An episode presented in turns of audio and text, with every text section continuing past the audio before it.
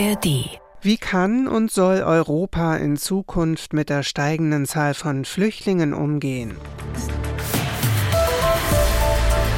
But we will decide who comes to the European Union and under what circumstances and not the smugglers and traffickers.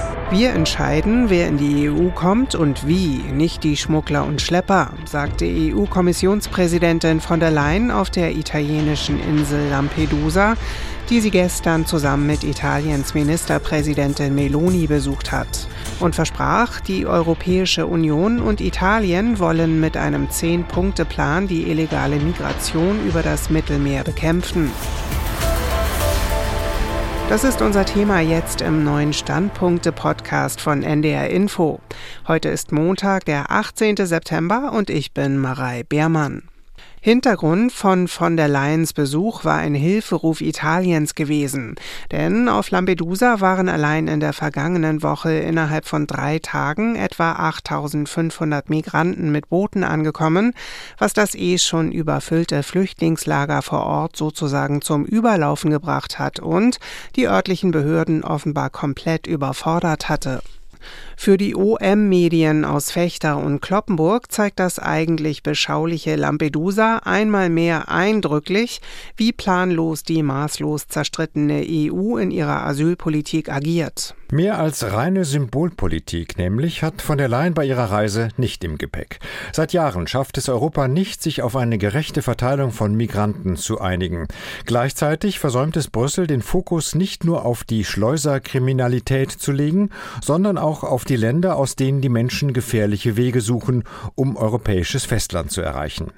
Was nützt es, Regierungen in Nordafrika mit Geld zu überhäufen, in der Hoffnung, sie würden die Menschen auf ihrem Weg nach Europa bremsen, wenn die wirksamste Hilfe eigentlich wäre, Menschen in ihren Heimatländern Perspektiven zu bieten? Europa steht am Scheideweg. Die EU-Mitgliedsländer sind untereinander uneins. Deshalb ist im Streit um die europäische Migrationspolitik keine Lösung in Sicht. So das Fazit von Caroline Born, der Brüssel-Korrespondentin des Deutschlandfunks. Die Zahl der Ankünfte ist in der ersten Hälfte dieses Jahres nochmal gestiegen. Auch deshalb setzt die EU auf externe Partner wie Tunesien, um die Zahlen zu drücken. Aber auch, weil sich die EU-Staaten untereinander nicht einigen können. Meloni würde die Boote am liebsten schon in Nordafrika am Ablegen hindern. Die andere Seite, unter anderem Luxemburgs Außenminister Jean Asselborn, bezeichnet das als gewaltsame Zurückweisung, organisiert von der EU, ein Tabubruch. Die beiden Positionen zeigen, wie weit die EU auseinanderliegt. Nur noch wenige Staaten wie das kleine Luxemburg oder Deutschland sind überhaupt noch für eine Umverteilung der Asylsuchenden innerhalb der EU zu haben. Die Meinung von Caroline Born, Brüssel-Korrespondentin des Deutschlandfunks. Die Politik sollte die Wurzel des Problems anpacken, meint die Hannoversche Allgemeine Zeitung. Ob Meloni oder von der Leyen, Söder oder Faeser. Aus ihren Ankündigungen spricht vor allem Ratlosigkeit. An schnelleren Abschiebungen haben sich schon etliche Innenminister die Zähne ausgebissen und Söders aufgewärmtes Rezept von Sachleistungen statt Bargeld ist schon früher gescheitert, weil die Umsetzung zu teuer war. Ohnehin zielen all die Ideen auf Symptome, nicht auf Ursachen. Als seien mit der Abwehr von Migrantinnen und Migranten zwar nicht deren Probleme gelöst, aber wenigstens unsere. Doch das ist ein Trugschluss.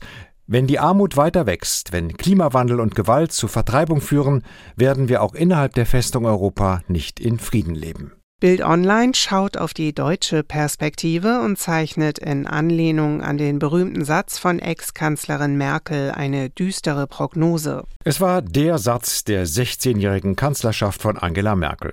Wir schaffen das. Gemeint war die unkontrollierte Masseneinwanderung von Flüchtlingen 2015. Acht Jahre später steht fest, wir schaffen es offenbar nicht. 300.000 bis 400.000 Asylbewerber, das sind drei Großstädte pro Jahr, überfordern erst die Infrastruktur des Landes, dann die Zustimmung der Bürger und schließlich die Akzeptanz des demokratischen Systems.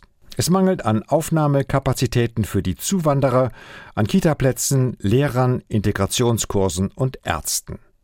Den sozialen Sicherungssystemen droht die Überlastung. Beinahe jeden Tag setzen Kommunen und Landkreise Notrufe an die Bundesregierung ab. Knapp 230 Festgenommene und zahlreiche Verletzte, darunter 27 Polizisten. So lautet die Bilanz eines ethnischen Konflikts aus Ostafrika, ausgetragen mitten in Stuttgart am Rande einer Eritrea-Veranstaltung. Von einem Gewaltexzess sprach im Anschluss dann auch die Polizei. Und es war nicht das erste Mal, dass es vor diesem Hintergrund in Deutschland zu Ausschreitungen gekommen ist. Viele Bundes- und Landespolitiker verurteilten die Gewalt. Bundesinnenministerin Faeser sagte, ausländische Konflikte dürften nicht in unserem Land ausgetragen werden. Zu einem ähnlichen Schluss kommt die Frankfurter Allgemeine Zeitung. Ein moderner Polizeibericht würde die Gewaltausbrüche auf dem Eritrea-Festival wohl eine herausfordernde kulturelle Auseinandersetzung nennen. Das änderte aber nichts daran, dass hier tatsächlich ein Konflikt fernen Ursprungs zum wiederholten Mal auf deutschen Straßen auf brutale Weise ausgetragen wurde.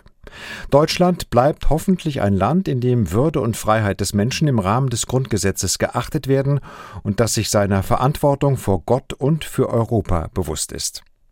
Es hat seine Traditionen und ist offen für alle Anschauungen im Rahmen des Rechts. Das setzt aber eine funktionierende Staatlichkeit und die Durchsetzung der gemeinsam vereinbarten Regeln voraus. Gewalt ist unter keinem Deckmantel gerechtfertigt. Störer der friedlichen Ordnung haben hier nichts zu suchen. Der Kommentar auf der Homepage des Schleswig-Holsteinischen Zeitungsverlags meint, die Straßenschläger helfen nur ihren Gegnern. Was geht in den Köpfen vor, auf die die Krawallbrüder sich hier gegenseitig mit Holzlatten schlagen? Partystimmung dürfte dabei weder im Saal noch auf der Straße aufkommen. Die herrscht nur in den sozialen Netzwerken, bei Leuten, denen die Spaltung der eritreischen Diaspora herzlich egal ist, weil sie ganz einfach gegen alle Einwanderer hetzen. Dem autoritären Despoten aus Eritrea tun die Stuttgarter Prügel nicht weh. Dafür nutzen sie denen, die hierzulande gern autoritär herrschen würden. Dass das nicht in seinem Sinne ist, sollte auch der dümmste Oppositionelle begreifen.